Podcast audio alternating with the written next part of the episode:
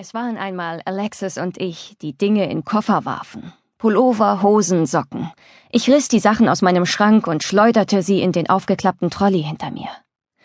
Alexis tat im Nebenzimmer das Gleiche. Wir achteten beide kaum darauf, wonach wir griffen, ob wir unsere Lieblingsklamotten erwischten oder nicht.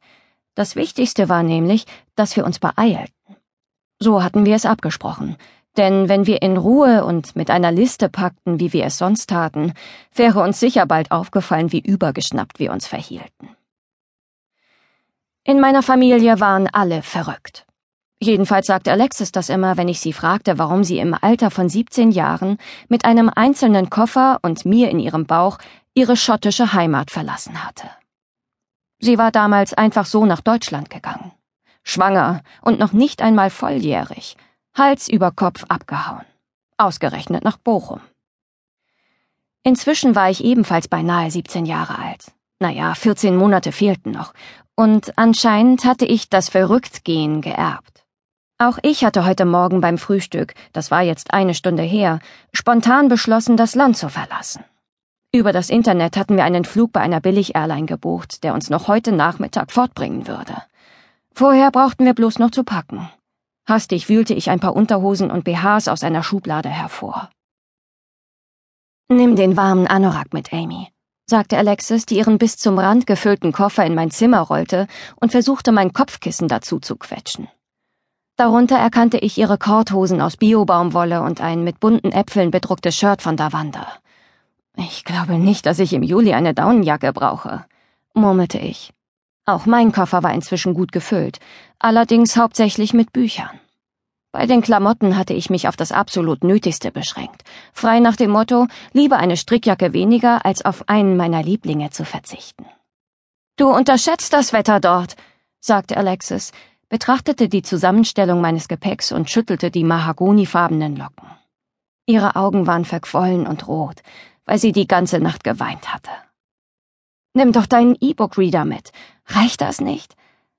Aber Momo und Stolz und Vorurteil habe ich nicht als E-Books. Die hast du doch beide schon gefühlte hundertmal gelesen. Was, wenn ich sie dort zum hundert und ersten Mal lesen will? Glaub mir, Amy, die haben genug Bücher auf dieser verdammten Insel. Du hast ja keine Vorstellung. Ich strich mit den Fingerspitzen über den zerlesenen Einband von Momo. Schon oft hatte ich mir gewünscht, hinter einer verzauberten Schildkröte herlaufen zu können, die mir den Weg durch mein Leben zeigte. Ich brauchte dieses Buch.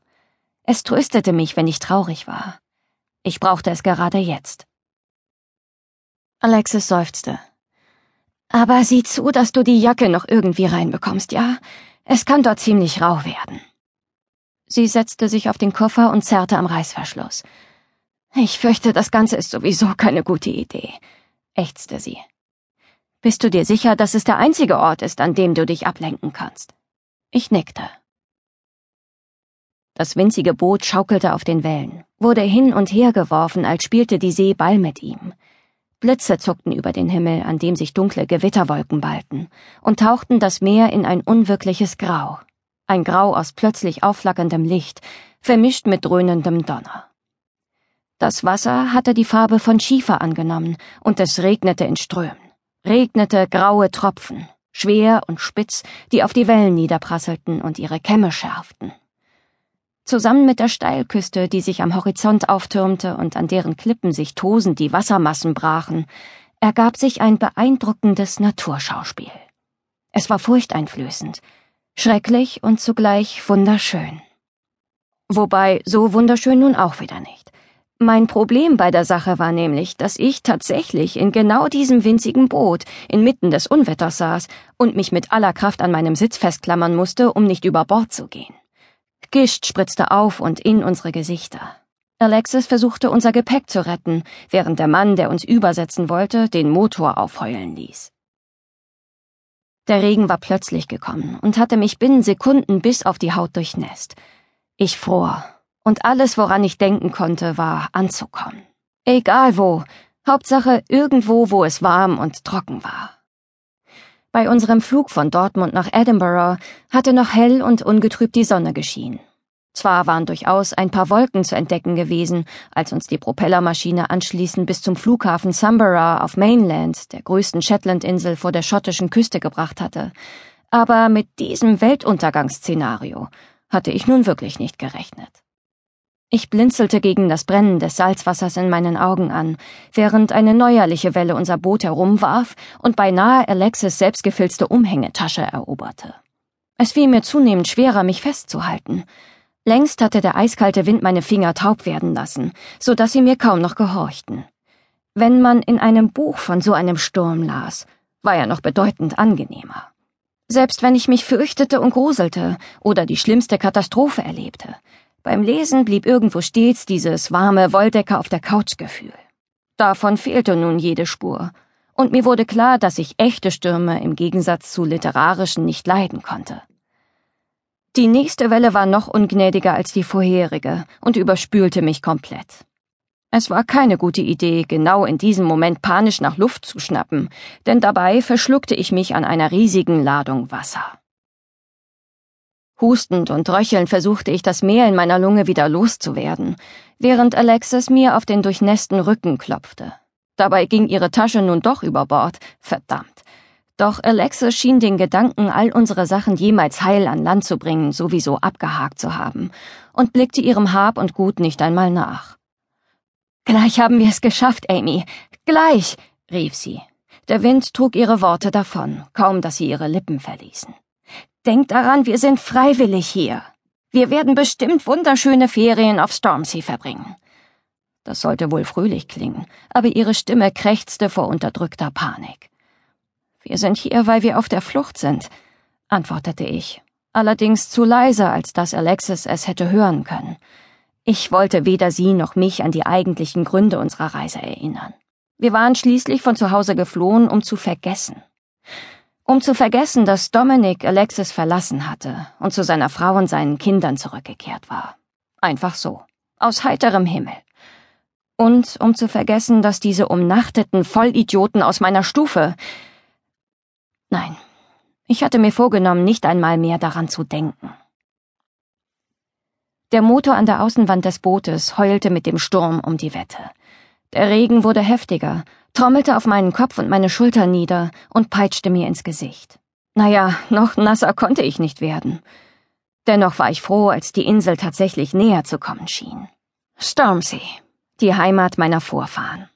Durch einen Vorhang aus nassem Haar spähte ich zum rettenden Ufer hinüber und hoffte, dass der Bootsführer sein Handwerk verstand und wir nicht an den Klippen zerschellen würden. Die Felswand sah massiv aus, scharfkantig und tödlich.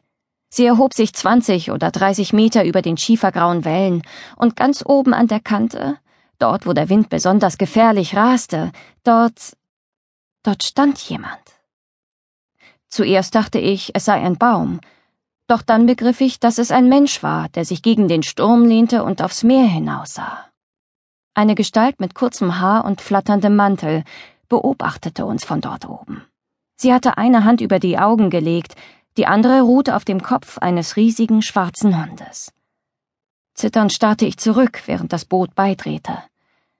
Wir ließen die Klippen hinter uns und kämpften uns in einem Bogen an das östliche Ufer der Insel heran. Die Gestalt wurde kleiner und verschwand schließlich aus meinem Blickfeld. Dafür erreichten wir nun einen Anlegesteg. Zwar war der halb überspült und schwankte gefährlich, doch unser Kapitän schaffte es mit wenigen Handgriffen, das Boot daran festzumachen. Wir taumelten an Land. Endlich. Die Uferböschung war glitschig und der Regen weiterhin dicht, aber wir hatten unser Ziel erreicht. Stormsea.